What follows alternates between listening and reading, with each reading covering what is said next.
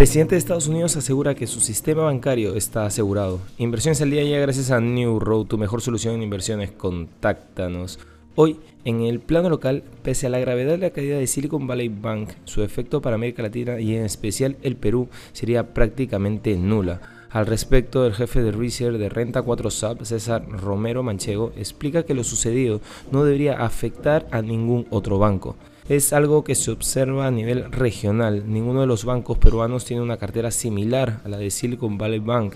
No hay empresas tecnológicas que estén realmente apalancadas a nivel local.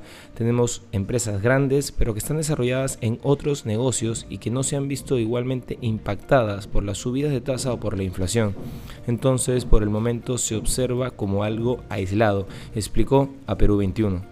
En los mercados internacionales las acciones luchan por avanzar antes de la apertura del mercado y muchas siguen inquietas por el rescate federal de las instituciones que eran en gran parte desconocidas fuera de sus respectivos nichos hasta la semana pasada. Los futuros del Dow Jones suben un 0,15%, mientras que los futuros del S&P 500 suben un 0,2% y los futuros del Nasdaq 100 ganan un 0,46%. Los tres índices principales habían perdido entre 1 y 1,8% el viernes. Los mercados de valores asiáticos cerraron con resultados mixtos en medio del nuevo pánico generado por el crash de Silicon Valley Bank. El índice de referencia de la bolsa de Hong Kong, el Hansen, ganó un 1,95% en una jornada de remontadas protagonizada por las tecnológicas tras dejarse en más de un 3% el viernes.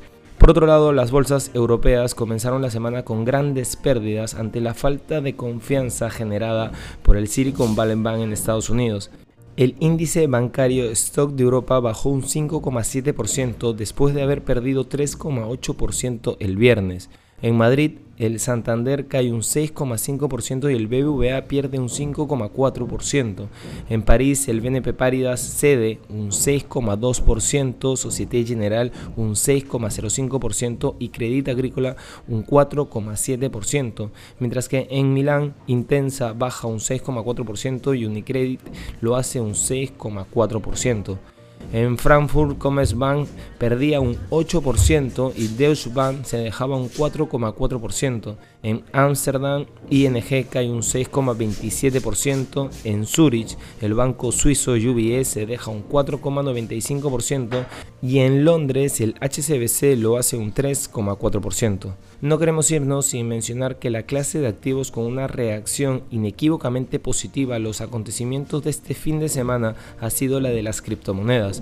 Algunos de los mayores depositantes de los dos bancos rescatados fueron Coinbase y el emisor USD CoinCircle que podían haber perdido gran parte de sus reservas si no se producía el rescate.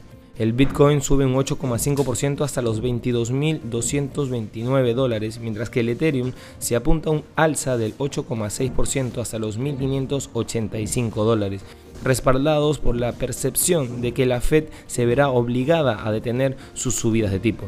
Estas han sido las noticias más importantes de hoy, lunes 13 de marzo del 2023. Yo soy Eduardo Ballesteros. Que tengas un feliz